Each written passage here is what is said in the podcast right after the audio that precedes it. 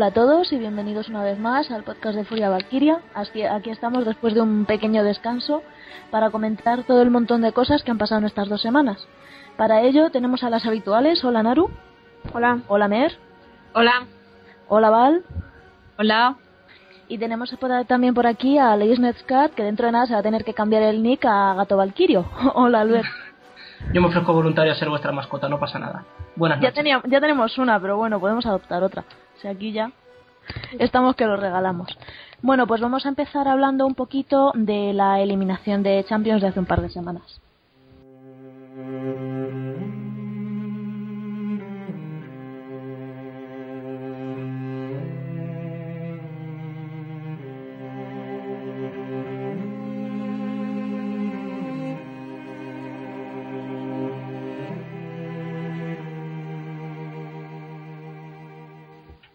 Pues como ya sabréis y ha sido ampliamente comentado, eh, el Real Madrid perdió la eliminatoria de las semifinales de Champions en los penaltis contra el Bayern. Empezando, empezó muy bien con dos goles muy seguiditos de Cristiano Ronaldo, pero al final las cosas se complicaron con un penalti bastante tonto y bueno, pues nada, Iker hizo lo que pudo, pero los demás también lo intentaron, pero nada, no hubo manera.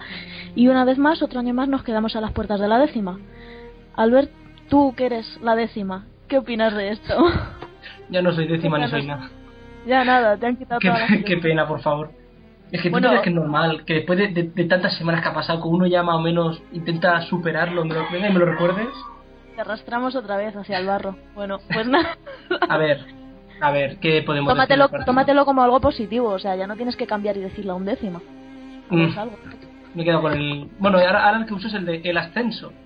Venga, bien, me vale. Pero luego iremos, luego iremos con eso. Vamos con Cuéntanos un poquito, ¿qué te pareció la eliminación? Bueno, y, la, y el previo a la eliminación.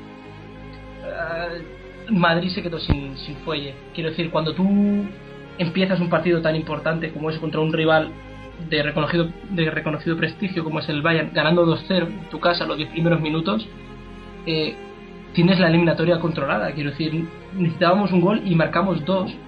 Quiero decir, que era doble seguridad pero el equipo yo creo que ha llegado físicamente un pelín tocado al final. Sobre, se notó sobre todo en la, en la segunda parte, que fue muy, fue muy sosa. Luego lo intentaron arreglar en la, en la prórroga, pero no, no, hubo suerte de cara a puerta. Y simplemente es eso, es que al final hay que pensar, la conclusión que yo saco es que nos quedamos a las puertas justo en unos penaltis. Es decir, si hubiéramos puesto un poquito más de nuestra parte, hubiéramos estado en la final.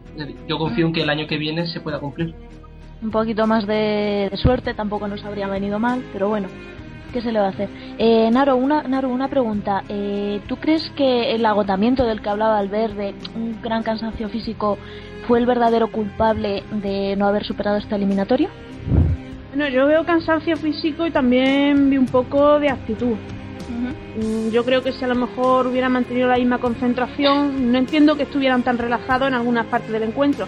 También voy a confesar que en la prórroga yo ya me había escondido en mi habitación y no quería saber nada, con lo cual no puedo hablar. Si soy una de esas variantes que, en fin. Entonces yo pienso que si hubieran salido así concentrados y como empezaron la primera parte, pues a lo mejor podríamos, mm, podríamos no, no habríamos tenido que llegar a los penaltis, que donde tuvimos mala suerte y ya está. Bueno, comentar brevemente, justo al filo, al final casi de la prórroga ya acabando, hubo ahí un penalti más o menos polémico mm, sobre Granero que dicen que era penalti, que dicen que era que no, no se sabe muy bien. Eh, Mer, ¿qué crees? ¿Fue determinante? ¿Se tendría que haber solucionado mucho antes que eso? Se tendría que haber solucionado mucho antes que eso. Eh, si queremos lo podemos achacar al penalti este que la verdad es que no, no, yo sé tenerlo muy claro. Pero es que. Ya ahí ya no había fuelle ni nada. Es que lo mismo luego resultaba que era y se, hubiera fallado. O sea, yo creo que la cosa era haberlo solucionado cuando teníamos tiempo. Eh, bueno, y un último comentario que tampoco queremos alargarnos mucho con esto, simplemente lo teníamos que comentar porque somos unos valientes, pero vamos a acabar rápido con ello. Eh, la progresión aunque ha dolido esta eliminación, la progresión ha sido buena. El año pasado nos quedamos en semifinales, claramente fuera de semifinales, eh, de la final. Este año hemos lo hemos tocado con la punta de los dedos, nos hemos quedado ahí en los penaltis y por bastante mala suerte, por unos cuantos penaltis fallados. Eh, esta progresión, nos lleva a pensar que el año que viene tendremos más suerte, que vamos, que vamos en el camino correcto hacia la décima? No puedo hablar de suerte, pero sí de camino y yo diría que sí. La progresión del equipo desde que ha venido Mourinho está siendo evidente.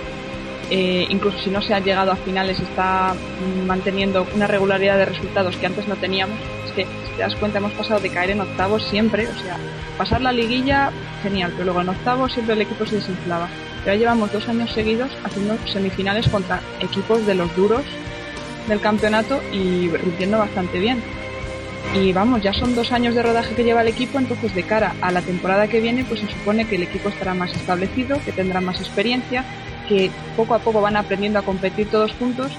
Entonces yo diría que es ilusionante, que podemos esperar cosas grandes de este equipo y si tenemos paciencia que, que acabará llegando, que ya llegará la décima. Bueno, pues ya está, ya hemos hecho nuestra sesión de masoquismo, ya, hemos el tema zanjado y entre que la décima llega y que no, vamos a celebrar la liga.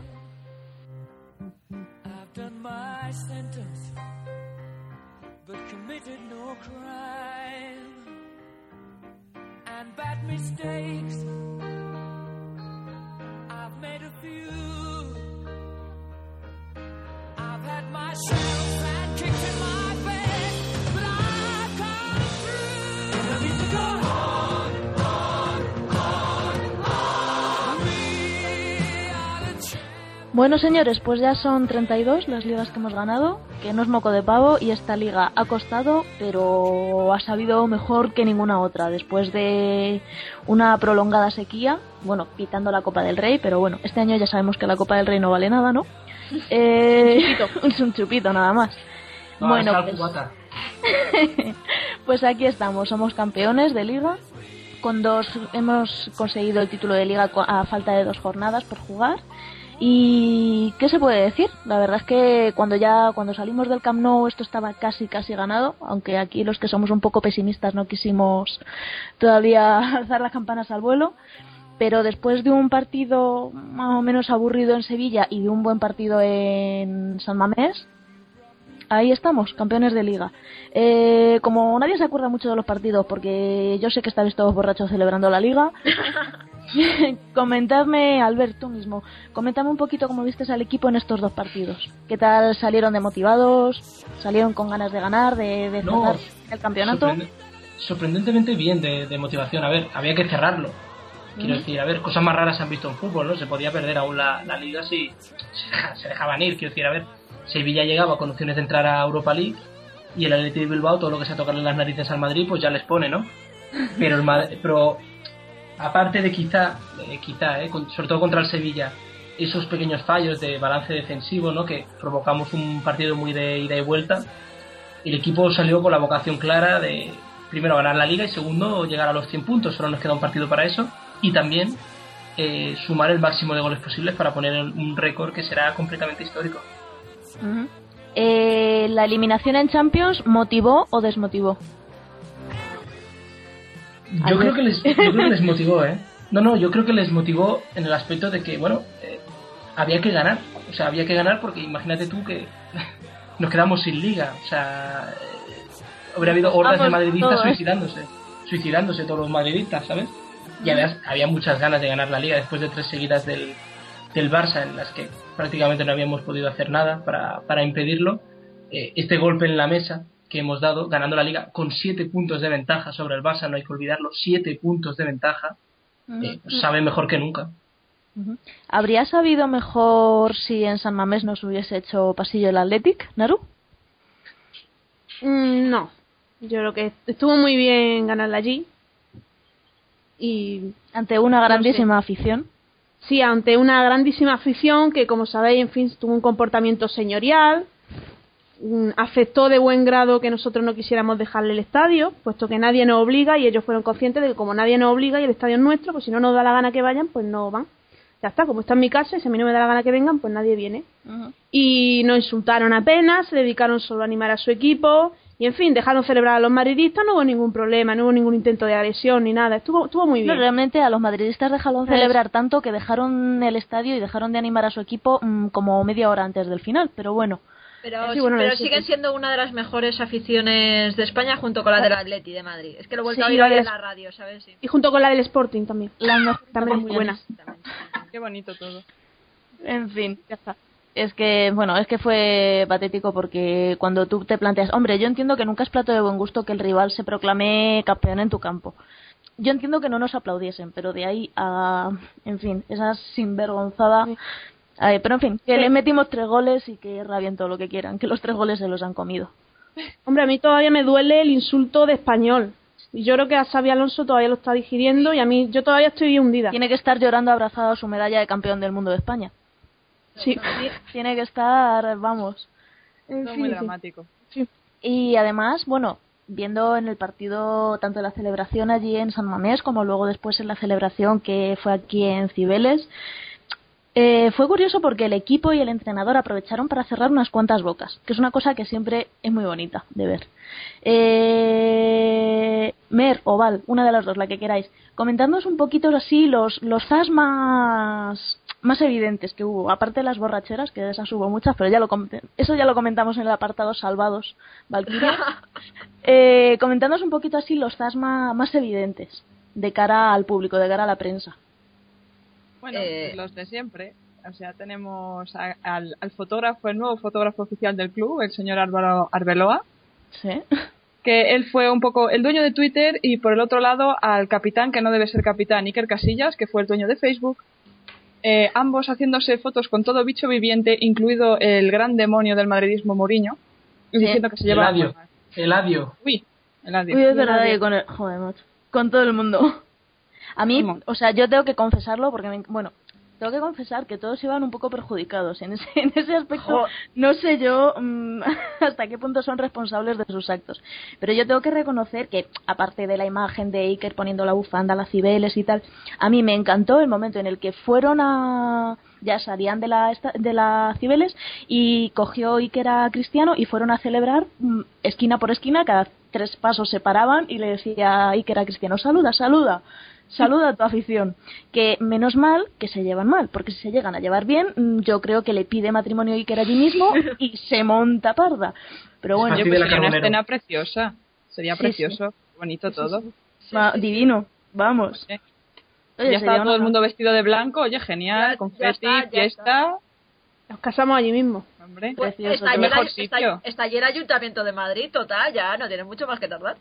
Ya está. Y además fastidiamos a una colchonera, o sea, yo personalmente no me había echado a llorar. Todo ventajas.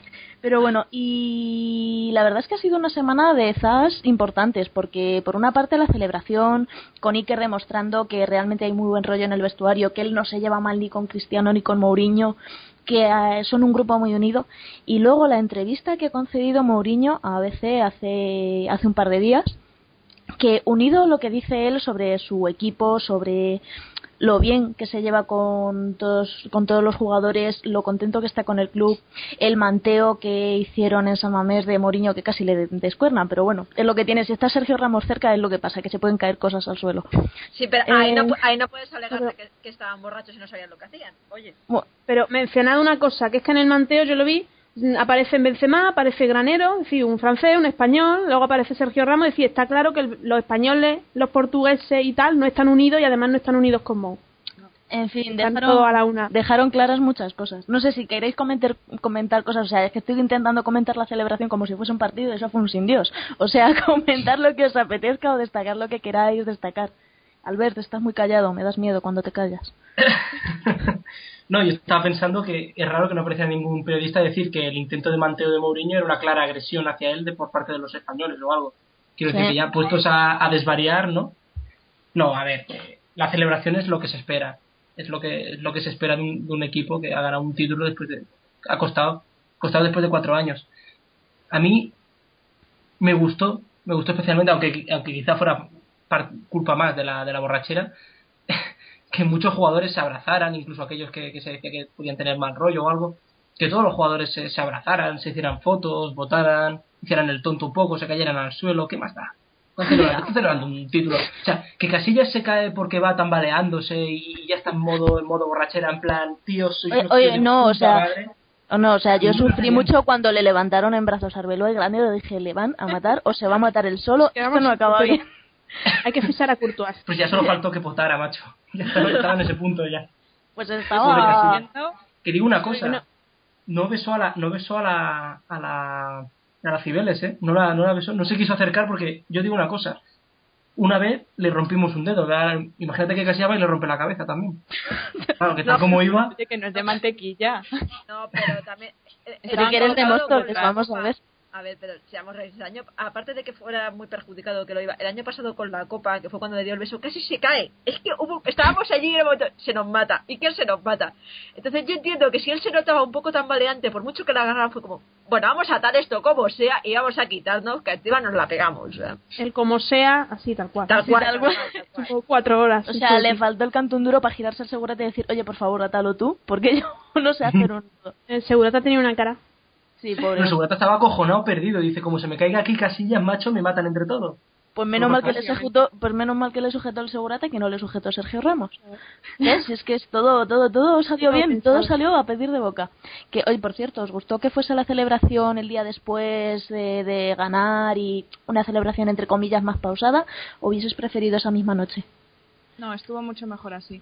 Porque Yo estoy de acuerdo. es que das la oportunidad de que, de que vaya mucha más gente, porque es que si apareces a las 4 de la mañana, ¿quién van a estar? Pues la gente un poco más joven que esté también bastante perjudicada, que aguanten hasta las 4 de la mañana, y los propios jugadores vienen reventados a dar una vuelta, a figurar y para casa.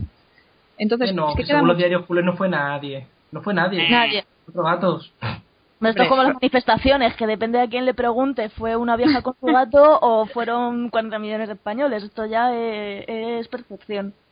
Coño, En fin, pero es que es ¿qué- mucho mejor así. Es que así pueden ir la- los padres con los niños, eh, se llena más, más el sitio. Es, es que das la oportunidad a más gente y eso realmente es como se hacen las cosas bien. El equipo está allí más tiempo y todo eso. Y jolín, que nos lo merecíamos y está mucho mejor así.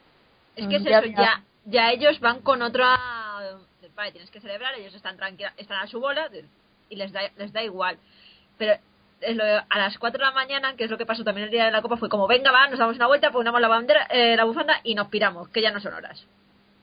Claro. Eh, Pues sí, otro mejor. gesto... porque- Ay, di, di, di, Albert. No, no, digo que, que así casi que fue mejor, porque como antes fueron al restaurante, pues ya salieron de allí animados, quiero decir. No, es que Al al fin y animado- al cabo. no había que animarle mucho, me parece a mí. No, no. Vienen así de fábrica, ¿eh? Otro gesto que a mí me gustó, otro gesto fue bonito, fue que invitaron a todos los canteranos que han sido convocados a lo largo de esta temporada, tanto en Liga como en Copa del Rey, creo, eh, que han sido eh, convocados eh, esta temporada. Eh, fueron con ellos en el autobús, fueron celebrando y aunque solo Morata y Gese son, entre comillas, campeones de liga porque son los únicos que han jugado minutos, no sé, me- fue un gesto que me gustó, fue un gesto muy bonito, ellos se lo pasaron en grande, estaba claro, estaban allí mirándolo todo con ojos exorbitados y no sé, no sé qué os pareció, a mí me pareció un gesto muy bonito, muy entrañable. Pues A mí me pareció un detallazo, la verdad. Para que negarlo. Y ellos estaban encantados, joder. El tipo de detalle con los canteranos que no te espera del Real Madrid. De hecho, sí, de hecho, sí. No lo quería decir, pero esa es la frase. Que por cierto, El gesto, gesto hubiera sido que hubieran debutado más, ¿no? Porque ahora que dais el dato, o sea, me estáis diciendo que solo ha habido dos canteranos que han jugado minutos de liga este año. Dos. De liga. bueno, pero eso es otro tema. De copa. Claro, de Copa contra la Ponferradina. Eh, pues, pues, bueno, pues ya han jugado algo. Algo Eso es otro tema. ya está. Sí. Bueno, hablando de canteranos que son llamados y que luego no juegan, eh, en el siguiente partido contra el Granada, al que la mayoría de nuestros jugadores fueron de resaca, o no fueron directamente, eh, fueron convocados el capitán del Castilla, Nacho, y el capitán del Real Madrid C, Andy. Sorpresa, ¿Ese porque no sé. lo llevaron? No me dejas acabar. No. Déjame acabar, por favor. Andy, que nadie se esperaba que fuese a ir, además de Pacheco, que ya ha ido en otras ocasiones convocado. Y bueno, al final no jugaron ningún minuto. ¿Por qué? Pues porque el Real Madrid mm, salió con el cartel de por favor ganadnos. Y como el Granada no se decidía, pues luego la segunda parte tocó apretar y sacar la maquinaria pesada. Eh, ¿Cómo visteis el partido, aparte de un poco coñazo? Bueno, a ver, sobre el partido de- del otro día contra Granada. Mm, Yo creo que, a ver, no es que el Madrid fuera a dejarse ganar, ni que tirar el partido, ni nada. Ni tampoco que- Bueno, Nah, podría. yo creo que no. Yo lo, creo, lo que pasa es que salieron con un pues con que los suplentes, la, para darle minutos a la gente que ha jugado menos este año, quizás para reservar también a la gente que está un poco más perjudicada de los excesos de los días anteriores. y, por decirlo finalmente. Y yo creo que, sinceramente, eh, sin ir a perder era un planteamiento un poco más light. O sea, pues es un partido para ir a buscar un partido cómodo en el que no va a haber grandes esfuerzos y si puedes ir a por el partido vas y si no, pues tampoco te estás jugando nada y no vas a ponerle la misma intensidad y las mismas ganas que, en un partido del resto de la liga cuando todavía había cosas en juego. Pero claro, ¿qué pasa? Que yo creo que luego cuando Mourinho lo ve perdiendo y tal, yo creo que no le hace mucha gracia. Y la cosa no le estaba saliendo tan bien y de ahí que a partir del descanso empieza a hacer cambios, empieza a meter los cañones y, y, y las cosas serias y cambia ya un poco más el tratamiento a un partido que realmente lo vas a pelear y vas a por él, porque ya en la segunda mitad se ve como el equipo realmente se echa hacia adelante y va a buscar ese empate y va a buscar esa victoria que al final pues no llega por sus medios pero que nos la trajimos para casa. Hombre, yo tengo que meter baza para decir dos cosas. Una, si tú pones de centrales a Carballo y Albiol, mmm, eh, la portería no cero no la piensas dejar. Vamos, pienso yo. Inciso, Albiol fue lateral derecho. Es verdad, es verdad, es verdad, verdad, Perdón, que se me había ido. o sea, Sí, inciso sobre eso. El problema no es tanto Albiol de lateral derecho como Carballo de central. Es que el que está peor de esa defensa es Carballo es que poner a Carballo es poner a 10. Y luego aparte que los goles, uno fue un penalti clarísimo, o sea que era un penalti como una casa, y otro gol en propia, o sea, es que, no sé. A ver, o sea, vamos a quitarnos las caretas. Aquí cada uno, o sea, somos hinchas del Madrid, pero aquí cada uno tira para su, luego para su tierra. Aquí hay gente del Granada, aquí hay gente del Sporting, aquí hay gente del Rayo, y luego hay un par de pavos que seguro que son del Arsenal, pero bueno, esos, da igual. Esos los Estoy viendo indirectas, ¿eh? Ahí. No, son directas, son directas, Albert. Pero bueno, yendo al tema que eso, que a mí me pareció que el Real Madrid salió súper relajado y no salió con un cartel de ganarnos porque en la segunda parte apretó más, pero vamos, que no iban muy decididos a ganar. O sea, el, el Granada ahí tuvo una gran oportunidad porque es que en la primera parte no se hizo nada. Yo tengo una no sé si es que tenía que ser el último partido de. Es que no sé qué es lo que pensaba Mourinho. Y no sé si quería hacer el último partido de Carballo. Pero es que para poner a Carballo tal como está ahora mismo y tener que desplazar al Viol de lateral, pues hubiera puesto a Nacho. ¿Sabes? O sea, es que a la hora de poner a alguien que no me va a hacer. que va a hacer nada, prefiero poner al canterano. Aunque me lo pongas fuera de posición, me pongas al Viol de central, me da igual. Pero algo que digas, bueno, yo estoy, viendo que Mourinho está intentando hacer cosas para el año que viene pero es que no, era como, bueno, pues, pues, vamos a sacar lo que hay. Y luego ya es como si te arrepientes, o dejas, o sales desde el principio y le metes 5 a Granada y luego sacas a los canteranos que te has llevado de paseo, o directamente sacarlos desde el principio y que vayan rodando y viendo cómo va el tema. Es que no entendí muy bien el planteamiento, la verdad. eh, Naru, que tú estás un poco bipolar, ¿qué opinas? ¿Qué voy a decir? Hombre, la primera parte sí fue verdad que era un poco preguntarse, ¿dónde está el Madrid? ¿Ha venido? y no sé, no hizo tampoco mucho para ganar. Y la verdad es que no hizo para ganar en ningún momento del partido, porque el gol viene de un penalti que, por cierto, es claro, porque pero si te fijas en las imágenes que se ve a cámara lenta, se ve como Cristiano le a Moisés Hurtado le pilla la cabeza con el brazo y entonces cuando él se cae el otro se bueno, pero bueno, tampoco tienen uno por qué meter la cabeza debajo del brazo de nadie. Y luego el gol no. no, vamos a ver, yo hay que ser objetiva. y luego el gol. No, objetivamente ninguno de los dos equipos mereció ganar. Sí, aquí hay que ser objetivo para todo. Y luego el gol, el autogol que es un poco así como de chiste, que no es nada salvo que ese jugador es muy malo. y entonces, en fin, no sé, un partido un poco triste. Bueno, yo nada. Eh, ya que tienes aquí un espacio para expresarte, Naru, eh, ¿quieres comentar algo sobre la tangana que hubo al final, en la que sorprendentemente Mourinho no estuvo involucrado? Sí, a mí me llamó, o sea, a mí la imagen desgarradora que me llegó al alma fue cuando veo en la tangana y se ve una escena, un fotograma en el que está Mourinho así, mirando para todos lados como diciendo, joder, hay una pelea y no estoy yo. Creo que ese, ese, ese sitio desplazado. No, ya fuera coñas, para la gente que no es granadina, pero que se permite el lujo de opinar sobre mi equipo y decir si merece bajar una segunda, aparte de que os podéis... Bueno, ese no es el tema. ese no es el tema. Que sepa que Klaus Gómez es un árbitro que aquí ya la lió en la primera vuelta, la lió bastante parda. Luego vino a este partido, pues vino con bastante prepotencia ya antes del botellazo.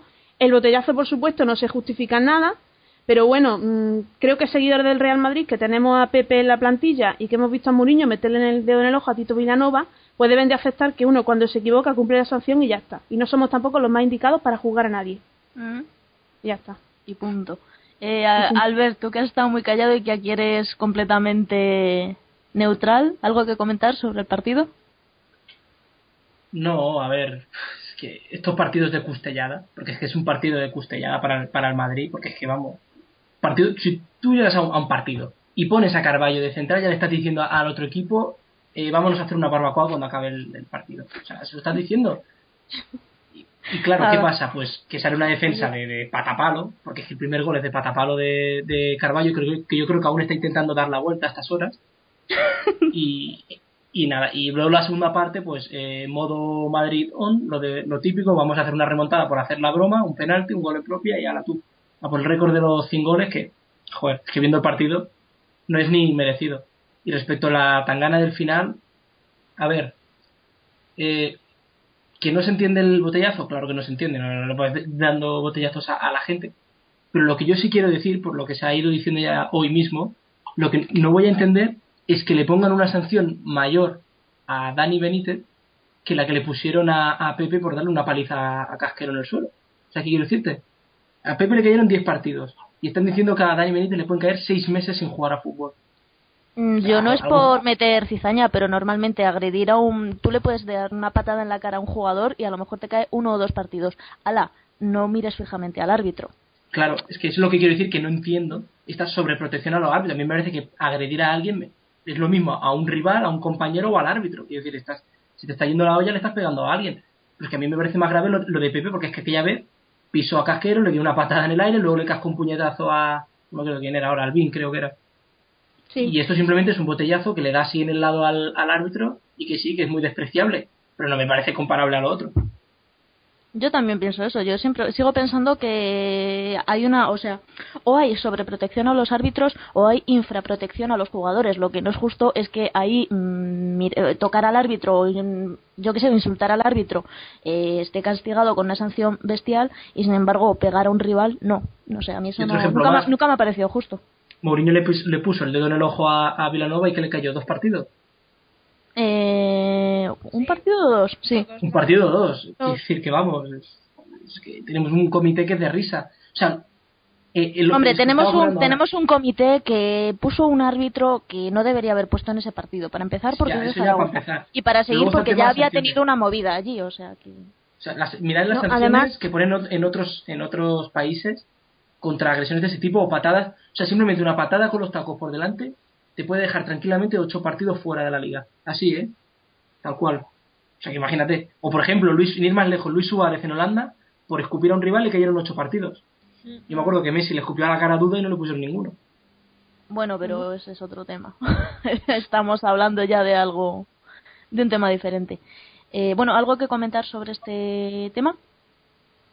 Yo quería comentar una cosa, que no sé si alguien se ha dado cuenta. Bueno, para todos estos nuevos antigranadinistas que han surgido estos días, en Los Cármenes fue el único estadio, salvo el de la Ponferradina también, pero bueno, eso fue en Copa, el único estadio de la Liga donde se respetó al Real Madrid en todo momento, donde no se escuchó un solo insulto.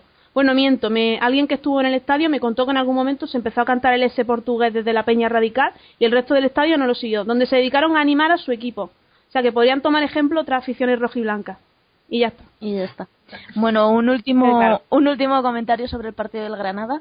Eh, ¿Qué os pareció el hecho de que en la madre de todas las rotaciones se quedasen fuera Las, Altintop y Sajín? No, sea, ahí no estaba. ¿Sajín estaba. estaba? Ay, perdón. eh, Pero, No, fue titular, titular. ¿no? ¿quién ¿Fue más? titular? Sí. Espérate. se la- me ha ido la pinza. No, se fue, se quedaron fuera. Es que como se queda siempre fuera, yo qué sé si ha ido o no. Sé, chicos, es imposible. Eh, perdón, Las, Altintop y no sé quién iba más a decir el otro. Da igual, Las y Altintop, que es lo importante. Tam- tampoco fue Iker, pero no sé qué haciendo. No, no, no. Y Bueno, estaba un castigo, con la resaca. aparte, aparte de los resacosos. Es un claro castigo de Iker, de Mourinho a Iker. Sí, Dejarla dormir la Creo. Sí, sí, sí. sí, No, castigado, castigado por meterle mano a Cristiano Ronaldo. En fin. Vale. Ya, ya, en serio, yo espero, espero, ser, rezo por ello y lo que haga falta, que signifique que básicamente no es que estén con un pie fuera, es que no les han dado todavía la pata en el culo porque queda un partido y queda feo, pero vamos, o sea, que se los podían haber dejado sueltos por barajas o alguna cosa así, a ver si pillaban un avión, por decirlo de alguna manera, finalmente. Bueno. yo, yo quiero pensar que es porque Mourinho ya les está dando señales de que no cuenta mucho con ellos, porque ya llevan dos, tres partidos que no han ido convocados. Y lo de Altintop ha sido que algo que va y viene durante la temporada, pero lo de Las yo creo que es más significativo, porque hasta ahora siempre entraba. Entonces a ver si hay esperanza. Yo quiero resaltar la, la faceta troll de Mourinho en este aspecto, porque recuerdo que en la eliminatoria de Champions declaró que contaba con Las para el año que viene y en ese, momento nos dio un ataque al corazón a, todos aquí presentes. Claro, imagínate, otro año más de las. Pero bueno, parece que todo fue simplemente un, bueno, una troleada de Mourinho y que por suerte el año que viene no tendremos que contar con el adefesio francés. Eh, bueno, yo no quiero desesperanzar, bueno, romper vuestras ilusiones, pero recuerdo que Las se, se mm, borró de casi toda la pretemporada porque supuestamente se iba y al final se quedó. Ya, pues, yo por eso digo espero, porque no me fío nada ni un pelo de Las es el único Las es el único jugador que puede mostrar una falta total de compromiso con el equipo y luego seguir contando para el entrenador, que una cosa me encanta. Quiero que me enseñe también a hacerlo. Sí, pero el antimadridista es Casillas, eh, ojo, recordarlo, ¿eh? Sí, sí. No, no, Las es un jugador súper útil y, sí. ¿Y de Altintop no decís nada? ¿Y quién es eh, es que está aquí de paso. Es que está aquí de paso. Ha venido por lo que ha venido y pues ha cumplido su función y ya está. Que adiós, gracias por lo que nos has dado, por el gol al Sevilla y adiós. Pues qué pena. O sea, que compramos el skin y, de regalo nos regalan el Tintop. No nos podían regalar un nórdico o alguna cosa así. al Tintop ha venido ha venido para, para humillar al Sevilla, porque como le dije yo a un sevillista, digo, tío, os ha marcado Altinto. yo no volvería a levantar la cabeza. Oye, oye, que Altinto es el ganador del premio Puskas. Por encima de Messi, ¿no? No, pero ese año fue, lo ganó fue un tongazo, o sea, no pudo ese gol no era mejor que el de Nasri, ni el de que la chiquita esta japonesa Yokoyama, ni de nadie. O sea, tongazo, ya está. Es que, boom. En fin. Eh, Me dolió mucho, ¿vale? Que si nos lo han vendido de rebote, sinceramente, en el supermercado de mi barrio hay mejores ofertas. Moriño, la, la próxima vez vente por aquí y no te vamos a obligar a comprar al tinto bueno, no, vino libre. vino gratis, pero es que por ese hombre. Vino libre. Mm, da igual, es que ni gratis. Bueno, da igual, no pasa nada. Que hemos ganado una liga, una liga y a lo mejor se balas. ¿Qué más? Saquemos el champán y las fresas y cerremos. En fin, que fuera bromas, que somos campeones de liga. Todavía queda un partido que es, va a ser todavía más intrascendente porque el Mallorca no se juega nada, el Real Madrid menos. ¿Cómo no se juega nada el Mallorca? Mallorca, ay, espérate, el Mallorca, eh, hoy es el día de los gazapos, el Mallorca se juega Europa League. Yo qué sé, si es que está por ahí perdido, yo miro para arriba. Que que va a ser un partido bastante poco interesante y esperemos a ver si hay algún canterano que esta vez sí juegue aunque sea unos pocos minutillos.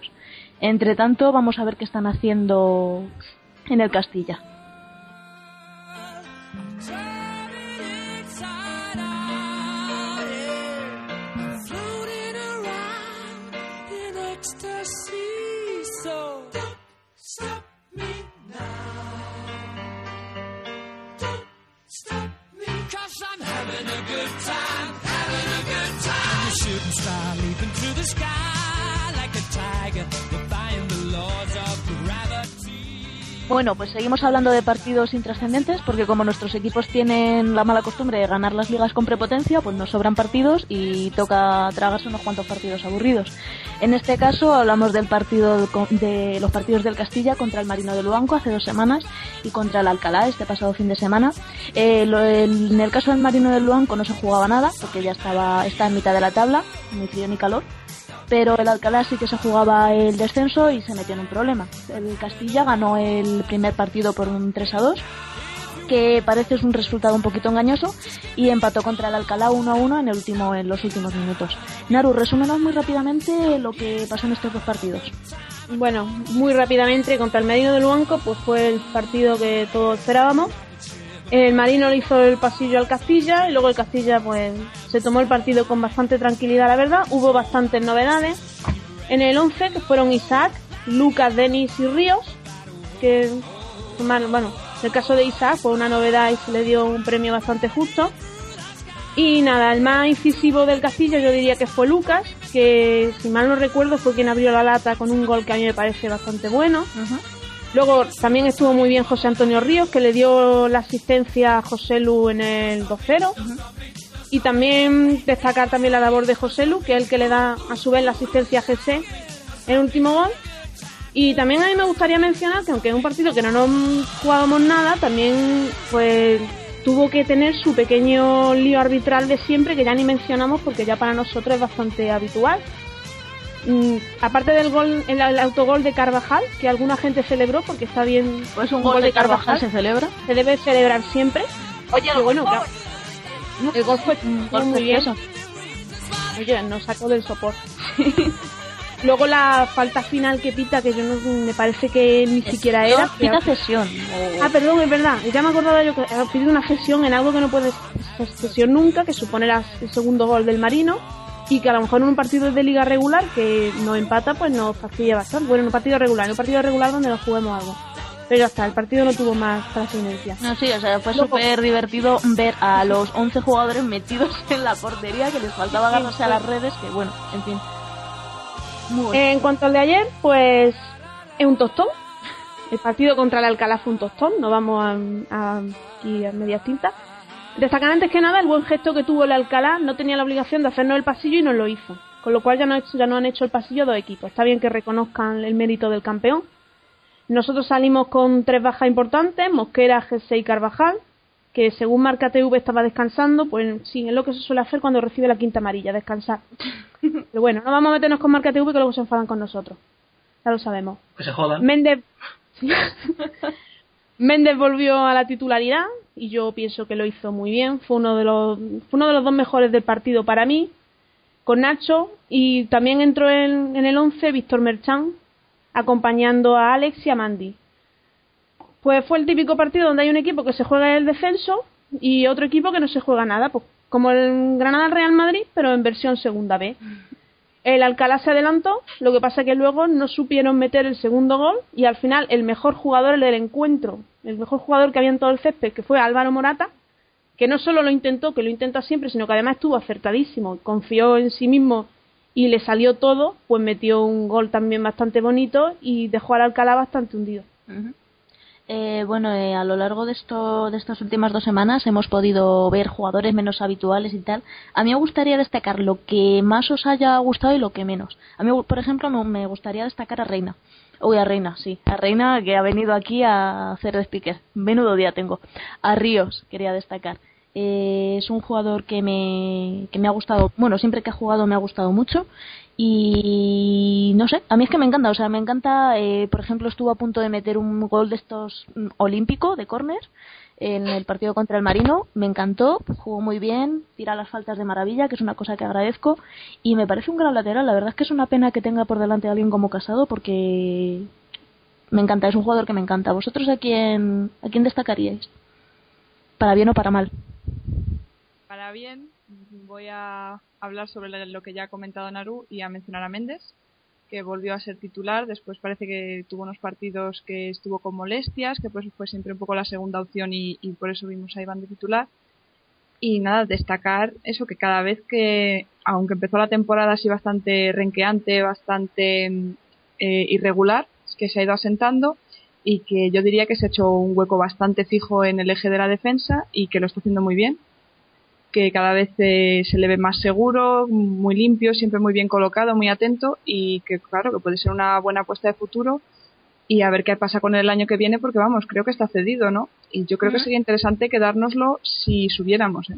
Me parece un muy buen central. Eh, Albert, ¿tú a quién destacarías, para bien o para mal? Yo primero me sorprendo cómo ha cambiado este podcast para que estemos alabando a, Méndez, nada más y nada menos. El chaval solo ha trabajado, solo ha Claro, a mí siempre me gusta. Eh, los méritos hay que reconocerlos.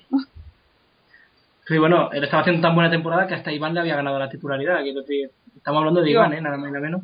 Eh, a, mí me, a, mí me, sorprende, no, pero a mí sí, nos, nos dijeron que había tenido bastantes molestias y a mí la verdad es que me sorprende que, que Doril prefiera a Iván en cualquier escenario, la verdad. Bueno, a ver, le voy a reconocer el mérito. O sea, ha hecho últimamente un par de partidos que no ha estado demasiado mal.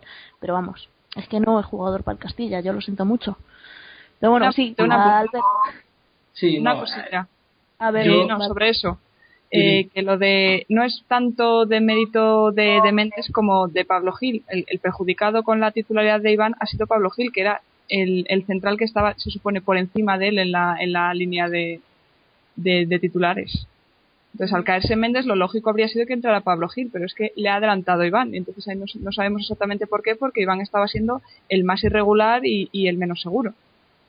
Sí, yo creo que es un tema de, parejas de centrales. Yo creo que Toril simplemente prefiere tener eh, un central más, vamos a decir, tocho, como Iván, al lado de uno eh, más rápido al corte, como es, como es Nacho. Yo creo que simplemente una, algo, una idea de combinar. Que en teoría, la, la titula- titularidad en teoría es para Méndez, por eso, porque Méndez es más alto que Nacho y en teoría hacen buena pareja juntos. Pero bueno, creo que es por eso.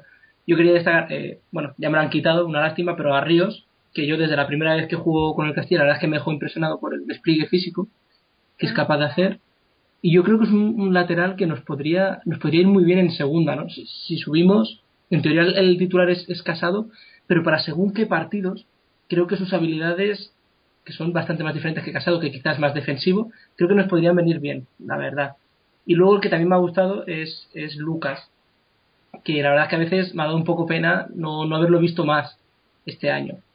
Porque, bueno, a veces cuando salen las segundas partes, pues consigue revolucionar un poquillo el partido o, deja detalles de, de calidad.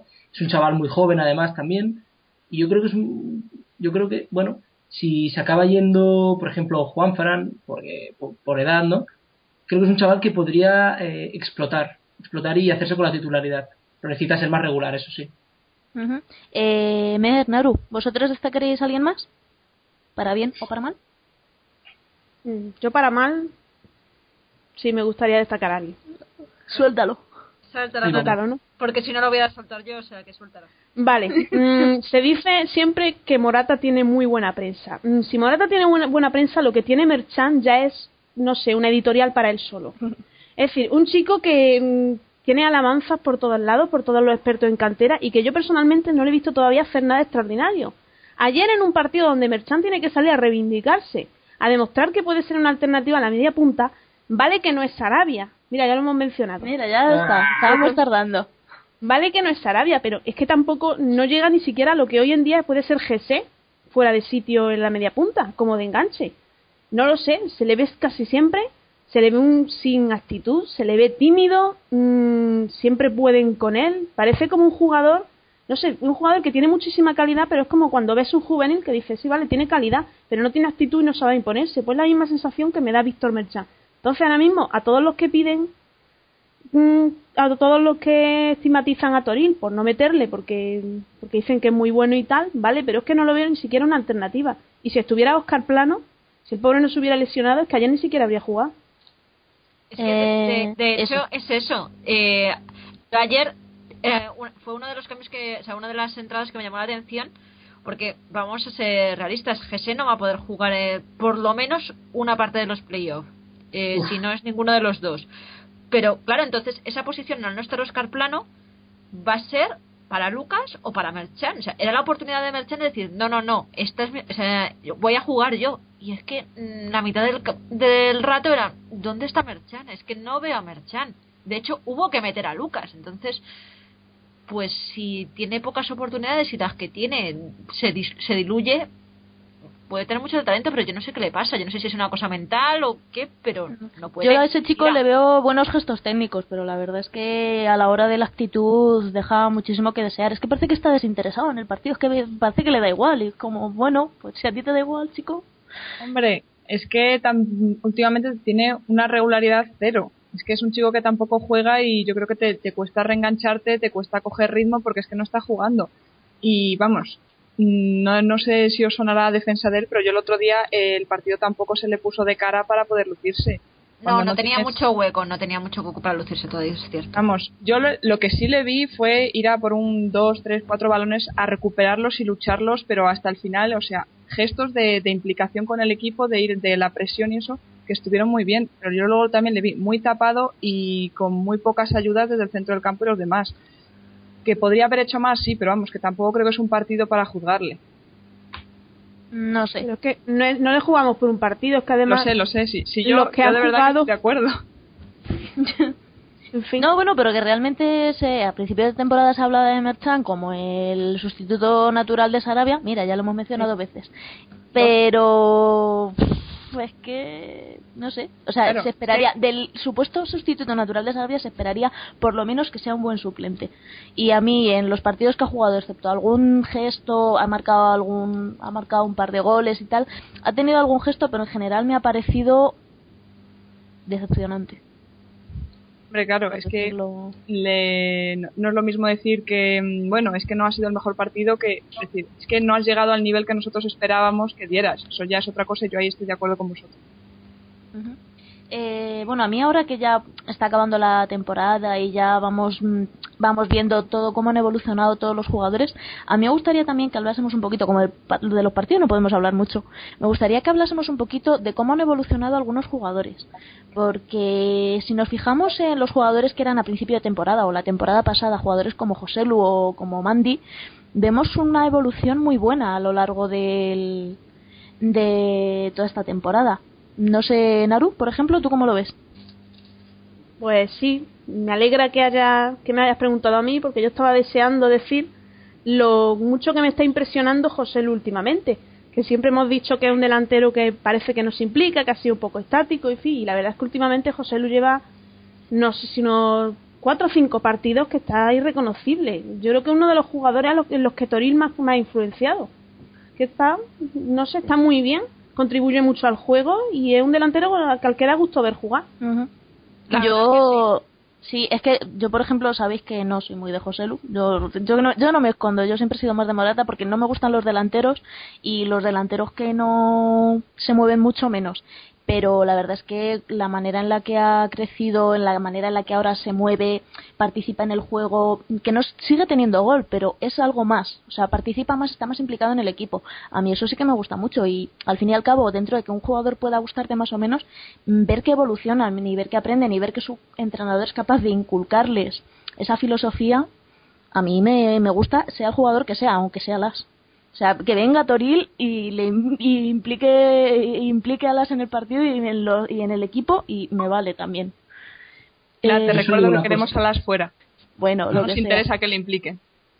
Soy una cosa. Eh, ¿Quién es campeón de liga? ¿José Lu o Morata? Morata, ¿no? Morata. Entonces no hace falta que dices nada más. ¿Y quién ha metido más goles, José Lu o Morata con el primer equipo? No sé por qué estoy haciendo esto, pero bueno. Pues tú eres de Morata, no me fastidies. ¿eh? Eres mala. Ya, pero yo es que a mí me gusta. A ver, los dos son grandes delanteros y son nuestros, ya está. No, bueno, esto es como. Y además son madridistas desde pequeñito los dos. ¿Ah, sí? eh, es que lo. Es como el debate entre Benzema e Higuaín. Es como decir, eh, uno, no. ¿Cuálito, cuálito? Si es que tenemos los dos. Son buenos jugadores y en función de cómo se ponga el partido, de qué partido, de qué rival, pueden venir ambos bien. No decís nada de Mandy, a mí me ha gustado mucho la evolución de Mandy a lo largo de esta hablar de Mandy. Habla de Mandy. Es que, habéis empezado a hablar de José Lu y ah, se os ha llenado la boca y el momento y no ha habido manera. A ver, eh, yo también quería destacar la evolución de Mandy, que digamos que ha pasado de ser el año pasado un, uno de los últimos recursos eh, del equipo para el centro del campo y sin embargo esta temporada pues se ha destapado como una muy buena alternativa sobre todo para cierto tipo de partidos y es que como que ha evolucionado de ser algo poco más que músculo y sacar el hacha y si nos pega nosotros pegamos más y simplemente muy, muy mucho corte y poco más. Y este año, sin embargo, lo ves que ha aprendido a, a ser un jugador más de grupo, es muchísimo mejor en la presión y sobre todo yo le veo que hace una función más a veces de cemento. Cuando necesita el equipo un poco más de seguridad o de solidez atrás, eh, o estás en, o muchas veces cuando estás, eh, cuando hemos jugado con, con 10 o con menos jugadores siempre ha ayudado mucho también a la defensa, porque ya sabemos que el típico cambio de Toril es sacar un defensa para meter a alguien arriba. También. Entonces, como que ha crecido como jugador y ha dejado ya solamente de ser el centrocampista de corte que no sirve para nada más que y ya, a ser un jugador de corte defensivo pero que aporta más cosas al equipo. Entonces, eh, eso es algo que ha hecho muy bien Toril y yo creo que el mérito es suyo y evidentemente del jugador que, ha seguido trabajando. Eh, ¿Alguien más que destacar? No, yo quería y bueno empezar una pequeña línea de, debate, ¿no? Porque antes habéis comentado que Gese no podrá estar, ¿no? En la eliminatoria de, de playoff, lo cual es un gran problema. mi pregunta sería, vosotras, eh, ¿qué ¿qué jugador pondríais o si cambiaríais el sistema para poner a Morata o José Lu, qué haríais? Yo rezar. Yo creo que nuestra mejor opción es mandar a Morata a la zona del enganche y jugar con dos extremos. Porque está visto eh, que Merchan no, no está respondiendo a jugar ahí. Eh, Oscar Plano, eh, supongo que ya llegará, me, creo que ya está corriendo, ya está empezando a trabajar, pero ha estado mucho tiempo fuera y nos quedamos casi sin opciones. Entonces, para no cambiar el sistema, yo creo que lo más fácil y de lo que más se ha trabajado, la opción menos mala, entre comillas, sería mandar a Morata al centro. Yo lo soluciono todo con un tribote. Pero es que tienes que cambiar el sistema. Es que llevas toda la temporada jugando de una forma y no es el momento de hacer experimentos cuando llegas a un playoff. Es que te lo Depende cómo lleguemos. Si llegamos, eh, creo que GC va a faltar en el partido de... De vuelta, creo. El partido de vuelta, porque tienen partidos con la sub-19. Entonces depende, si conseguimos un resultado favorable en la ida, no sería una mala opción. Desde luego, pero todo hay que verlo. Y yo, a no ser que la situación sea muy favorable al cambio de sistema, que te la estás jugando, de cierta forma. Oye, ¿y mi mosquera, mi mosquerita querido, no puede jugar un poco más adelante? ¿Y eso estaba pensando atrás? ¿De quién pones yo, tenía entendido, yo tenía entendido a Alex con Mandy. Alex con Mandy y Mosquera de mm, Yo no creo. ¿eh? Cuando ha jugado Mosquera ha jugado más adelantado. Eso poner a Merchan. Su, su, posición. Merchan no, por favor. En un playoff no. Yo, Lucas, lo, bueno, se podría probar quizá también. Pero es que estamos hablando de probar y experimentar eh, cuando ya no tienes tiempo. No, no, pero es que tenemos que experimentar, queráis o no. Quiero decir, si no está GC, hay que experimentar con algo. Porque os recuerdo que Morata no ha jugado de enganche en toda la temporada. También no, se ha jugado a la izquierda, claro. Sí, al principio hubo un periodo de tiempo en el que lo, pues, lo ponían a él, hasta que descubrieron que GC ahí también cumplía su función. Bueno, siempre tenemos la opción de Denis también, que si ahí puede tanto suplir a, Morata, a un Morata desplazado hacia el centro como jugar en el, en el extremo, no sé. Eh, opciones tenemos muchas y lo bueno es que las hemos, las hemos probado casi todas a lo largo de la temporada. Una sí, lo malo es que alguna. Eh, dependerá mucho de que nos encontremos al otro lado. Y no lo sé. Yo lo de adelantar a Mosquera no termino de ver, ¿eh? Yo sinceramente es que no, no lo veo. Me pasa como a Val.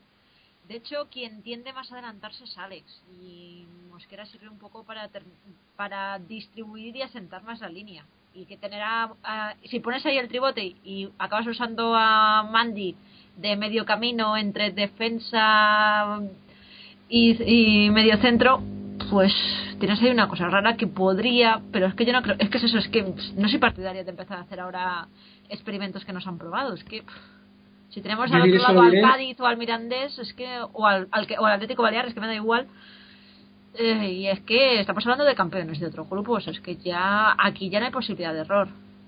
Los tribotes no le funcionaron al Castilla. Yo es la conclusión que saco de este año. El tribote no le ha funcionado al Castilla. El Castilla tiene que salir al ataque y con todo. Y es la única forma. Entonces, si, si pongamos que mantenemos el, el 4-2-3-1, pues simplemente eh, tiene que pensar qué jugador es el que se parece más a GC. Y ya está, no hay más. Otra cosa, otro jugador que podría también jugar de enganche es Omar. Es un jugador que ha jugado bastante arriba, ¿eh? es que por opciones. entusiasmo a la vez, no, por favor. Grillos. Yo solo digo que es otra opción. Igual que a lo mejor jugar con Ríos de extremo. Es que Ríos es un jugador que se adapta a toda la banda. Sí, pero, Ríos. No, para eso ya tenemos a Denny.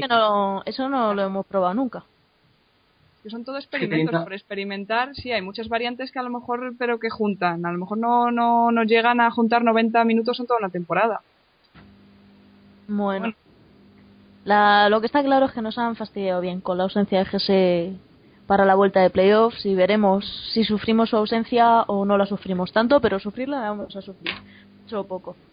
Eh, bueno, para ir cerrando este bloque sobre el Castilla, a mí me gustaría comentar así un poquito por encima. en estos últimos dos partidos, algunos hemos estado viendo al Castilla en el estadio, animando. Y bueno, en el de Estefano muy bien, mucho silencio, se nos oía muy bien. Eh, pero en el, en el partido del Castilla contra el Alcalá eh, surgieron ciertos. Es que era un poco ridículo porque éramos seis personas haciendo el ridículo y, de repente, y de repente, bueno, estábamos animando, estábamos en el fondo norte del, del estado, bueno, fondo norte, fondo sí, sí, os vio bastante. Eh, Sí, estábamos ahí. ya me lo dijeron a mi hermano cuando volví. Ay, qué bien, vaya por Dios. Eh, estábamos ahí animando y éramos mm, seis personas contra todo un estadio, porque había bastante gente del Alcalá, estaba casi lleno todo. Y en vez de mm, animar a su equipo, nos pitaron para que nos calláramos, que fue como. ¿Hola? No sé, o sea, por si queréis comentar algo de esto, que es que a mí me hizo mucha gracia, porque esto de. No abro la boca para animar a mi equipo, pero te pito para que te calles si no animes al tuyo es un poco no sé, es una actitud que cada día la veo más por todas partes y no lo entiendo. Yo no sé si es que la gente en vez de al fútbol se cree que va al cine o qué puñetas pasa.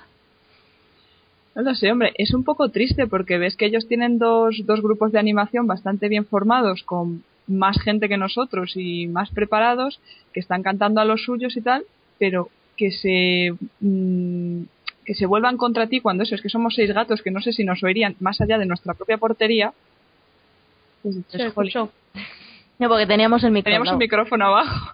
no, pero hubo un, momento en el que sí se escucha claramente Castilla, Castilla y al momento surgen los silbidos. Ah, qué guay, qué bonito. Ah, Muy bonito. No, de todas maneras, yo me llevo un chasco porque la verdad es que eh, viendo el gesto tan bonito que nos hicieron de hacernos el pasillo cuando no había ninguna necesidad, eh, viendo que Morata cuando marcó el gol no lo celebró, viendo que el delante, cuando el delantero del Alcalá falló en el último segundo, más falló un gol clarísimo, mm, Jesús fue a consolarle, viendo todos esos gestos tan bonitos, es bastante triste que hubiese gente en la grada diciendo, eso, eso, sácale tarjeta a José Lu, que no juegue los playoffs.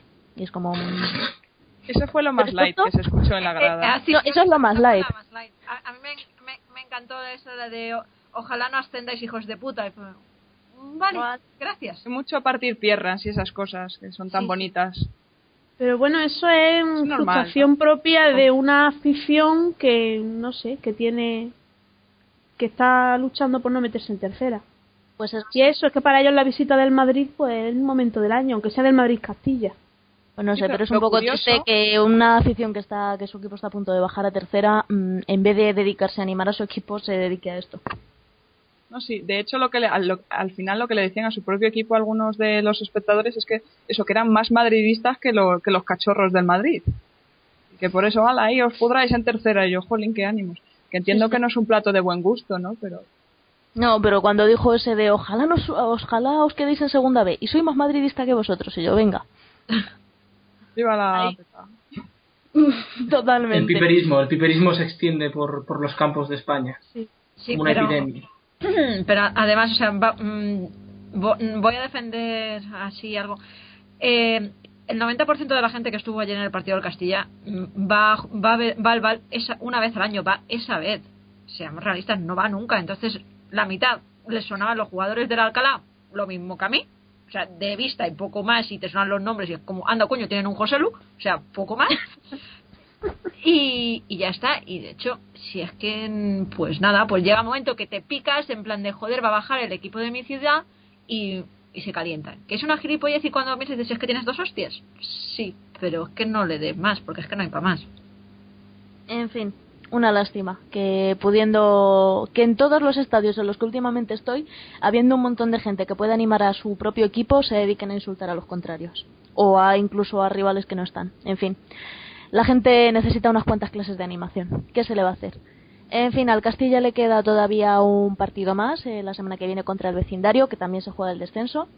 Y pues nada, otro partido aburrido en el que ahí estaremos para animar a los chicos y ya cada vez los playoffs más cerca. El sorteo, el sorteo eh, de rivales es el día 14 y ahí estaremos en tensión esperando a ver cuál de los rivales nos toca. Mientras tanto, vamos a hablar un poquito de todo lo que ha ido pasando en la fábrica.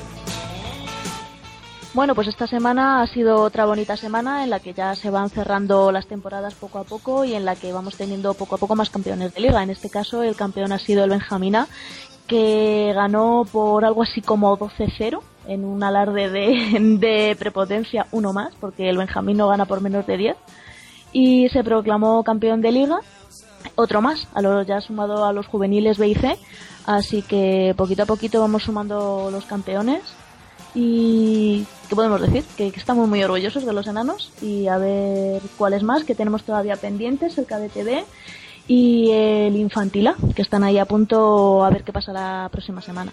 En otro orden de cosas, el Real Madrid C eh, ya se hizo con la segunda plaza de su grupo de tercera y ha asegurado los playoffs, que los jugará dentro de dos semanas. También el, su sorteo será el día 14 y en este caso, como ha quedado segundo, jugará contra uno de los cuartos del resto de los, de los grupos, si no me estoy equivocando.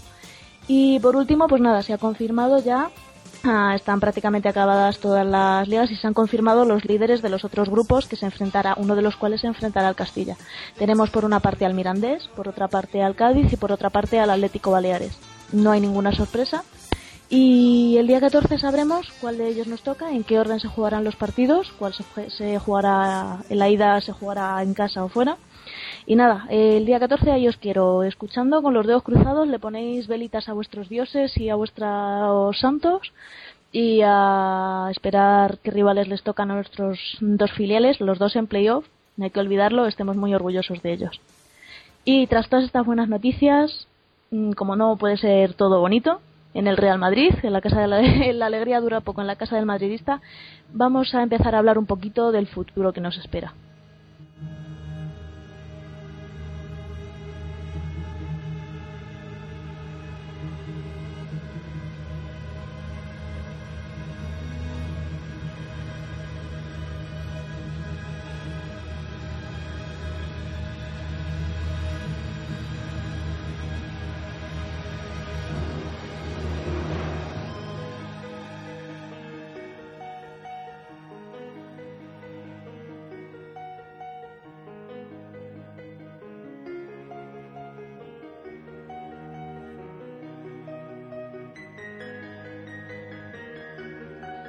Como estábamos diciendo, se aproxima el final de la temporada y ¿qué llega con el final de temporada, además de campeonatos y títulos varios? Pues eso, las salidas y las llegadas y los rumores y el mercado de fichajes, es una época en la que los cardiólogos se alegran mucho de habernos conocido. Eh, hay unos cuantos temas en la mesa. Eh, vamos a empezar hablando del más interesante o del más importante que se lleva hablando estos días, que es la posible marcha de Wayne en la que primero parecía casi seguro que iba a salir, ahora parece casi seguro que no se va a ir. Eh, Mourinho dice que cuenta con él, pero dicen que si le firmaron su camiseta diciéndole que gracias por lo que nos has dado. Albert, ¿tú cómo ves todo este tema? Uno, es que voy a ser sincero, uno acaba deseando que lo, que lo echen para dejar de oír a las iguainitas, macho, porque son más pesadas que una vaca en brazos. De verdad, ¿eh? No, de verdad os lo digo y, y lo he dicho antes también en el otro podcast parece que cada mes haya el Día Internacional de la Salida de Higuaín del Madrid, o algo así. Que de golpe y porrazo todo Twitter se pone a hablar de la salida o no salida de, de Higuaín. Quiero decir, ya está. O sea, si se va, todos sabemos que será porque él quiere. Porque el Madrid no lo va a soltar por, por, ello. O sea, el Madrid no va a echar a, a Higuaín. Si se va, es porque él quiere. Y si se va, entonces es que igual no es tan madridista. Entonces yo, es que es un tema que simplemente lo dejaría lo dejaría ahí. Si se acaba yendo, se ficha otro delantero centro y a tomar por saco. Es que no hay otra. Eh, ¿alguno más, ¿Alguna más quiere decir algo de este tema? No, que yo estoy de acuerdo, que si se va va a ser decisión suya. Que, que se le suba a la cabeza o lo que sea, o que espere que diga, no estoy en mi situación aquí, no es la que a mí me gustaría, yo creo que puedo jugar más y a lo mejor en otro sitio me dan la oportunidad. Porque realmente mm, a otro equipo más grande que el Madrid no lo va a encontrar. Real, Aquí tiene minutos, aquí se cuenta con él, evidentemente hay competencia, eso como en cualquier equipo que se precie lo va a encontrar. Entonces, si se quiere quedar, nosotros vamos a estar encantados de tenerle. Es un delantero fantástico y que además así nos evitamos la necesidad de tener que ir a gastarnos 50 millones en otro delantero que va a hacer lo mismo que Higuaín. Así que eso es lo que es. Yo encantada de que se quede. Yo creo que ahora el, yo ahora creo que no va a salir. Aunque, Sí, yo creo que no va a salir. Aunque también esto me ha olido un poco a la típica estrategia de a ver si me mejoran el contrato, porque es lo último que se está diciendo. ahí quería yo llegar. Que es que es la época de las salidas y del mercado de fichajes, pero también es la época del a que sí, a que no, a que sí. Y así nos pasamos la mitad de la temporada, amenazando. Eh, que eso es lo que yo quería decir, que me parece a mí que esto ha tenido más de estrategia publicitaria para ver si me suben el sueldo que de realmente irse, porque vamos a ver ser sinceros, o sea, Higuaín incluso aunque por aunque ahora Benzema esté un pasito más por delante y tenga más minutos, mm, ¿dónde va a estar mejor que en el Real Madrid? Higuaín no va a ser lo mismo ni en el PSG, ni en el Milan, ni en ningún sitio. A mí me parece un poco a mí me parece un poco irreal que si realmente el entrenador cuenta con él, mm, él vaya a irse, personalmente, impresión mía. Pero vamos, no sé cómo lo veréis vosotros. es que a mí me sonaba, bueno, no digo a que a dónde vas para crecer más. Es que estás en uno de los mejores equipos del mundo que tampoco ahora sí estará cobrando menos que otros grandes del equipo, pero tampoco es que esté, le estén pagando ahí una caquita de sueldo. Juegas, eh, tienes posibilidad de aspirar a títulos, eh, tienes minutos, tu selección te convoca, todo el mundo te conoce. No sé, yo no veo dónde está el problema. eh, Naru, ¿tú querías decir algo? No, a mí me sonaba la típica estrategia que ya conocemos de algunos representantes como el infame Carvajal para subirse sueldo para cualquier cosa. Aclaramos, Carvajal el representante, no el jugador. Ah, eh, el representante de cuyo, en fin, que una el de representante de Deulofeu, ¿no? También. Representante de Deulofeu, representante de Sarabia, representante de GC. Ya lo hemos nombrado tres veces. Ya lo hemos nombrado tres veces rumores, sí, de hecho, estos rumores que están vinculando a GC con el Benfica, no tengáis la menor, la mínima duda de que todo esto son estrategias carvajalianas para conseguir que al chaval pues tenga otro, no sé si que tenga un puesto en el primer equipo o asustar al Real Madrid. Bueno, estrategias además un poco repetitivas, porque al Benfica le quiere... Benfica siempre es al Benfica. Todo el mundo. Sí, bueno, el Benfica hoy me ha pretendido a mí, pero yo le he dicho que está... No, es que con todos los rumores, básicamente vamos a coger, vamos a meter en un autobús a todos los jugadores del Castilla y nos lo vamos a llevar a Portugal, porque cuando... Y a Toril. Y a Toril también, cierto, y a Toril también. Y a Madroño. Eso, no le dejéis a Madroño atrás. Si te llevas a Toril no vas a dejar a Madroño aquí abandonado, te llevas a los dos, evidentemente, no vas a pero que es como, bueno, pues lo que, por lo que estaba diciendo, yo un día voy a pasar por la calle y me va a llegar un señor y me va a decir que, que ¿por qué no ficho por el Benfica? Pues porque no hablo portugués, pero bueno, quitando eso. bueno, otro tema que también está más o menos candente y que el otro día Mourinho aclaró en la entrevista que le hicieron fue el tema de Adán. Adán ha dicho que quiere salir del Madrid, que quiere más minutos, cosa lógica porque ser portero teniendo por delante Iker Casillas no debe ser fácil. Y bueno, se le está intentando convencer para que se quede, para prometerle más minutos en Copa, etcétera, pero se habla bastante de un posible fichaje de un portero. Eh, ¿tú cómo lo ves? ¿Te atreves a predecir algo? Yo predecir no, yo entiendo que Adán quiera salir porque se son, va a tener muy pocos minutos y aunque se le prometa que va a jugar la Copa, supongo que haciendo una especie de paralelismo con lo que hacía Guardiola de usar a Pinto para la Copa y el resto Valdés, es que Mourinho no es ese tipo de, de entrenador. Y ahora mismo ahora dice esto, pero luego llega, se encuentra con que tenemos un equipo que así a primeras te da respeto o no, o es una Ponferradina y no quieres que te metan cinco porque ya nos han pasado cosas como el alcorconazo y sacas ahí que entonces yo entiendo que Adán quiera tener una regularidad porque es que está en la edad donde podría hacer cosas.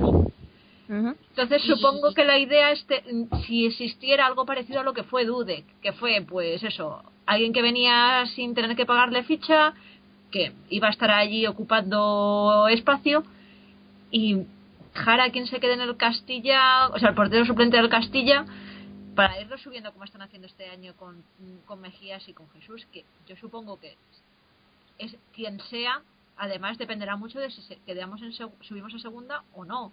Y aunque subiéramos a segunda, yo entiendo que también tanto Mejías como Jesús se estén planteando buscarse, si les sale alguna oferta, el, el quedarse o no con eh, Casillas no tienen, es que no tienen posibilidad ahora mismo. ¿Vosotros os atrevéis a hacer alguna predicción? ¿Nadie me va a decir a Courtois? No, Courtois no.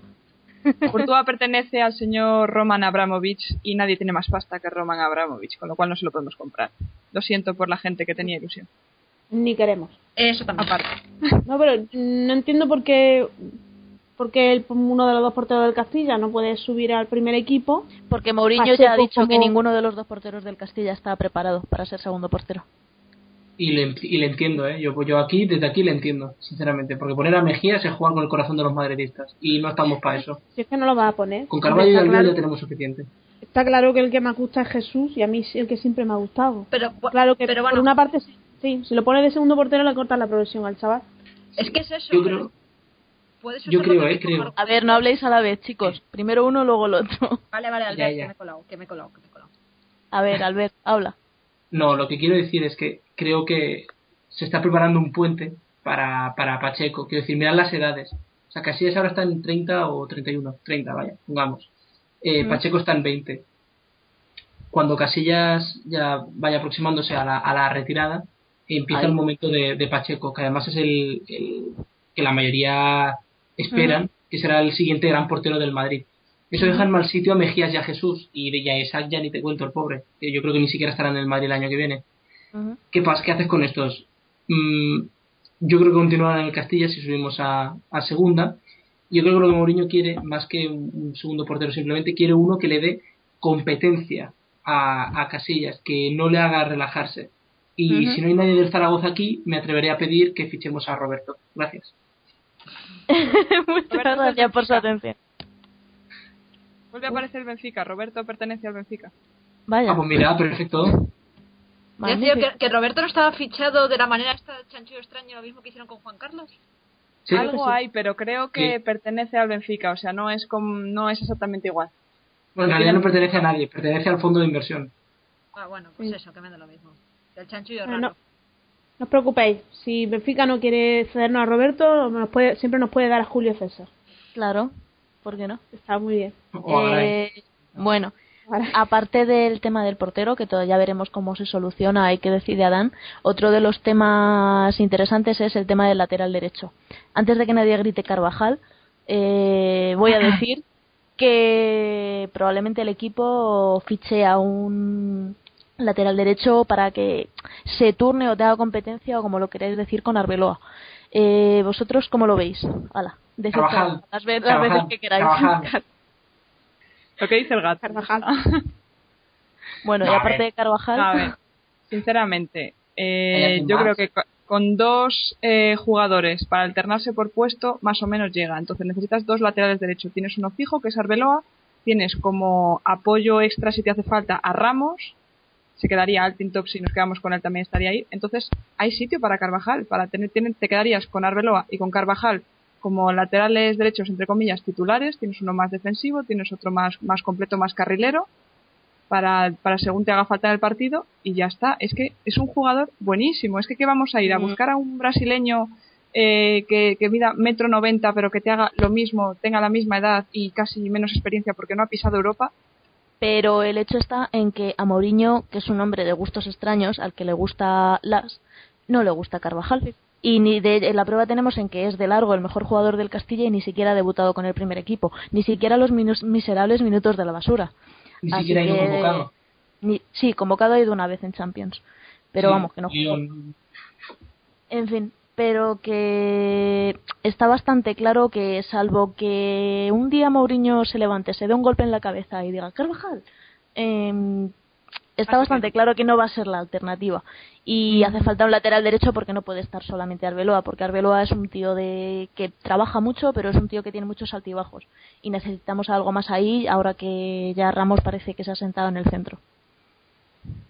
No sé A qué ver, opináis. Mm, yo solo voy a decir una cosa. Yo el tema Carvajal, mi última esperanza es la pretemporada del año que viene. A ver qué pasa.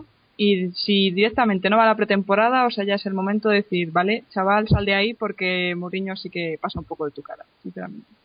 No, Pero hasta entonces, yo sigo manteniendo una mínima esperanza de que en pretemporada sí que le empiece a dar bola y que a lo mejor le eche un ojo y se dé cuenta de lo que hay ahí, porque pelita.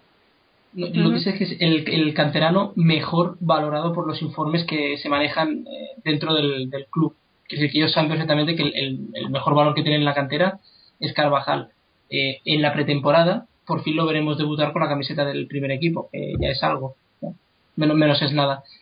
Y, Eh, ¿Eso es y- seguro? sí. Perdona, por curiosidad. No, no, no, no, no. Yo Ah, sí, porque irá con la, sí, porque el año pasado, el año pasado ya iba a ir a la pretemporada de Los Ángeles y si hubiera ido, hubiera de, hubiera debutado, pero no fue por el incidente de, de la lesión que se lesionó justo antes de, justo antes de ir. es obvio que este Eso fue año hace va- dos temporadas. La temporada pasada fue porque iba convocado con el Europeo Sub-19. Igual que Morata, Sarabia, Alex, todos esos que habrían ido, pero en ese caso, como no fueron, pues fue gente como Casado, José Lu, etcétera.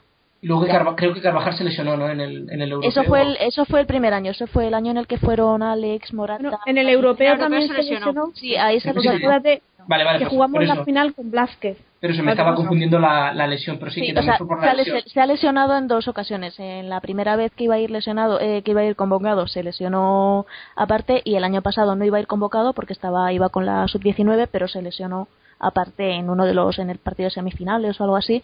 Sí. Y, y bueno, es que está teniendo un poco de mala suerte en ese sentido. Veam- Veamos el lado positivo, que es que pase lo más normal, que es que el, bueno, si el Castilla sube a segunda, siempre bajo esa premisa, eh, lo más probable es que Carvajal se quede en el Castilla, por lo tanto haría la pretemporada con el primer equipo y que allí eh, en esa pretemporada y, en algunos partidos convenza a Mourinho y pueda ir entrando ya a las convocatorias poco a poco. A ver, es que, que lo ponga, que le haga ficha el primer equipo es prácticamente imposible.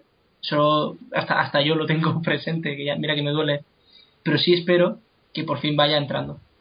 Sí, pero si se va a tapar ese hueco comprando a otro lateral derecho, un lateral nuevo que habrá que probar, poco hueco va a quedar para Carvajal, ¿no? Ese es el problema, que traer a alguien de fuera. Yo, o sea, yo mm, de verdad que me duele esto más a mí que a vosotros, pero que mi misión aquí es ser realista y el tema está. Es que este es el mismo tema que el tema de Carballo. Carballo está bastante claro que esta temporada va a salir, eh, ya el pobre hombre está mayor y ya es hora de que salga, y va a quedar un hueco eh, en la defensa, eh, defensa central. Y no sabemos si Albiol se quedará o saldrá, tenemos ahí esa duda. Vale, entonces está claro que va a quedar un hueco. ¿No sería ese un hueco estupendo para Nacho? Nacho, que es un jugador que ya ha hecho dos pretemporadas con el Real Madrid, que ha jugado bastantes minutos, ha jugado un partido, en, dos partidos en completos con el Real Madrid, ¿no sería el momento de darle paso? Pues no. Seguramente fichemos algún central. No sé, no sé cómo veis esto, pero es que es lo mismo. Lo veo muy Eh, difícil. Yo lo veo deprimente, vamos a dejarlo ahí. es que, a ver, ya, aparte de que sea deprimente, que lo es, eh, tú dices, sí, Nacho ha ido dos pretemporadas, Nacho ha jugado dos partidos completos. ¿En qué posición ha jugado Nacho? Nacho no ha jugado de central, Nacho juega en un lateral.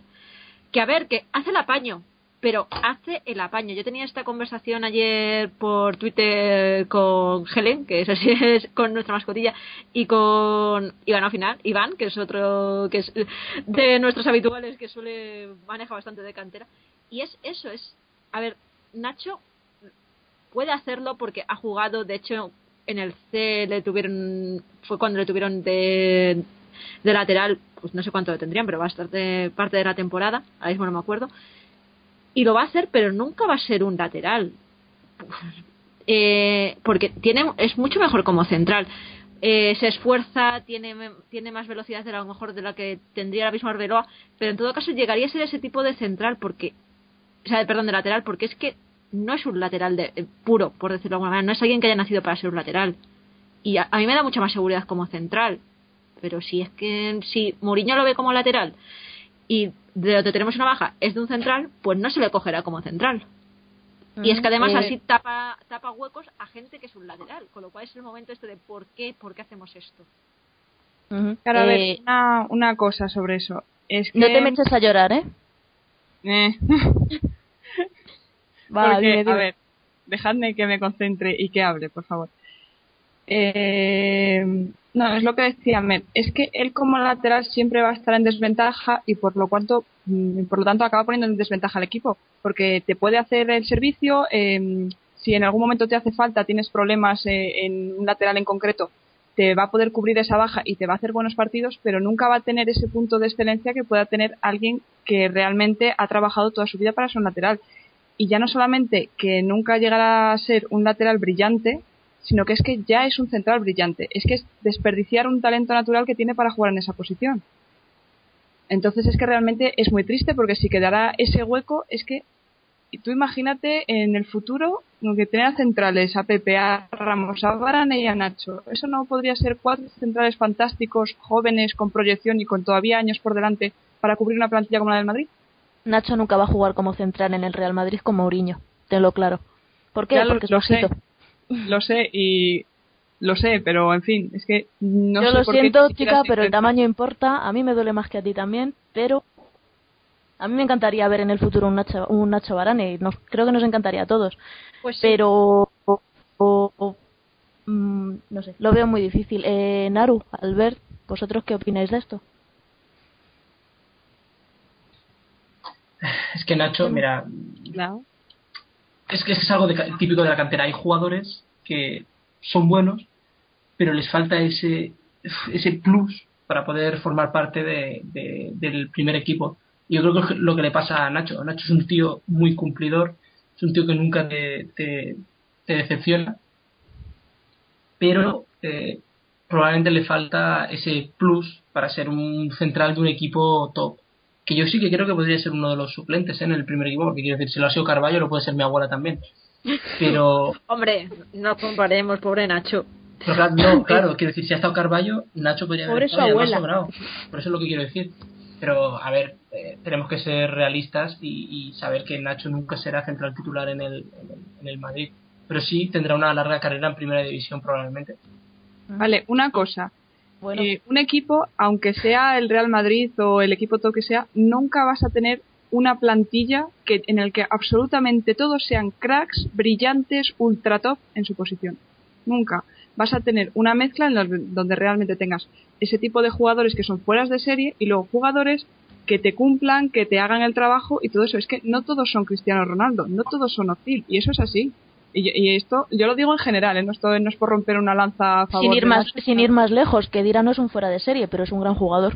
Ahí Y hace, su, y hace su función. O sea, No, yo, yo, sabéis sabes, que voy a hacer, yo voy a hacer daño. Yo voy a hacer daño. Que Dira no es un balón de oro, que Dira no es un fuera de balón de oro. pero es un jugador que hace su función y lo hace muy bien. Entonces, Ya está. Es que es eso. Y eso Eh. también hay que admitirlo. Es que un equipo no está hecho de 11 Cristiano Ronaldos. Cristiano Ronaldo hay Ah. uno. Ya está. Pues el Madrid tiene a Ramos y a Pepe y se puede traer, eh, cuando el Tito Floren quiera, a Hummels, ¿cómo vas a poner a, a Nacho de titular? Es que no va a poder el pobre. A ver, ¿Quieres yo no? te estoy diciendo de titular, yo te estoy diciendo, a ver, las cosas es cuestión de probarlas y si la pruebas y te sale bien, mientras te salga bien lo mantienes y si no, pues como con cualquier otro jugador tendrán que seguir su carrera por otro lado, lo que sea. Pero lo que a mí me Bueno, molesta es que voy a cortar aquí porque es que Val se enciende con el tema de Nacho y no quiero que acabe, esto con sangre. Hombre, yo no soy nachista, pero mm, si ha jugado, ha estado Albiol tanto tiempo así haciendo el apaño, pues oye, Nacho es mejor apaño que Albiol. Y seguro que cuesta menos. Eh, eso sí. Ah, Y queda más bonito en el banquillo. Le echarán más narices. bueno, eh, Le echarán eh, más narices, porque para eso es madridista desde chiquitito, ese sí. pero Otros no, pero ese sí. Pero, a ver, o sea, yo es que estoy de acuerdo. O sea, si ahora mismo tampoco se me ocurre a mí, o sea, te admito que no miro otras ligas europeas, pero tampoco he oído hablar de centralazos gigantes así super top. Pues mira, me- si me vas a traer una cosa del montón que nos va a costar un riñón, sinceramente. No, el tema está en qué central, qué superjugador top está dispuesto a venir al Real Madrid a ser suplente. Ninguno. Esa es la pregunta. La respuesta es ninguno. A pero que les pagues, mm, pues yo qué sé, la vida y parte de, de otra más, pero si no, ninguno. En fin, que el tema del central también está complicado. Y un último apunte, ya para ir concluyendo. Eh, bueno, antes en el anterior bloque ya ha quedado claro que Las casi seguramente se vaya a ir. Eh, para cubrir su hueco, ¿qué vamos a comprar? ¿Un perrito piloto? ¿Una butaca? ¿Un butacón? Yo dejo echar una, una de esas de champán. No, ya en serio, mm, ¿cubriremos su puesto con quién? ¿O con qué? ¿O cómo? No hace falta. No hace falta. Hemos tenido sobreabundancia de centrocampistas que el pobre Sajid no ha podido jugar. Pobrecito se ha recorrido toda España así mm, de turismo. ¿Nadie más tiene nada que decir? ¿Lo tenéis todo súper claro? A ver, si queréis un tronco en la plantilla, oye, subimos a Mandy, que es, es gratis. No, yo, Para poner a la a Mandy. Yo había oído eh, en Vila, que en Vila interesaba bastante en el Madrid, y también eh, Caballe, el del, New- el del Newcastle. Esos dos interesaban bastante para, para esa posición.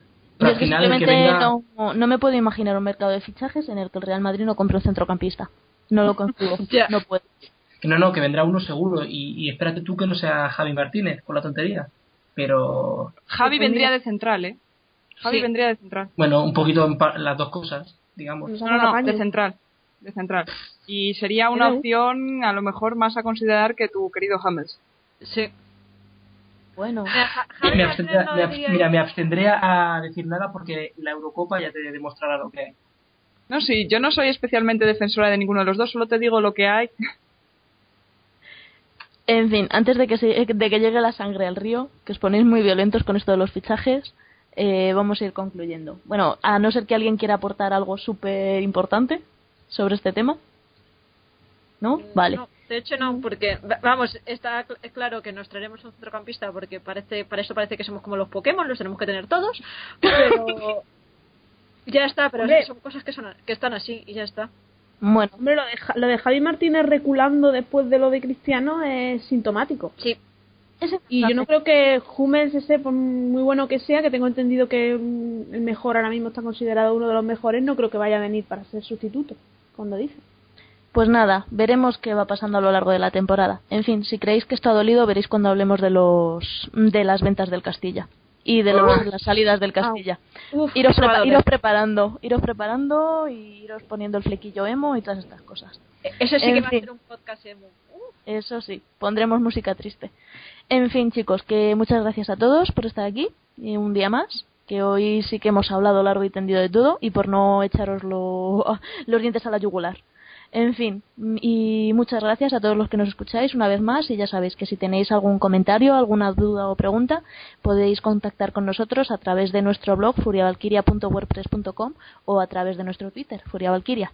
Eh, muchas gracias y a la Madrid. A Madrid. El ascenso.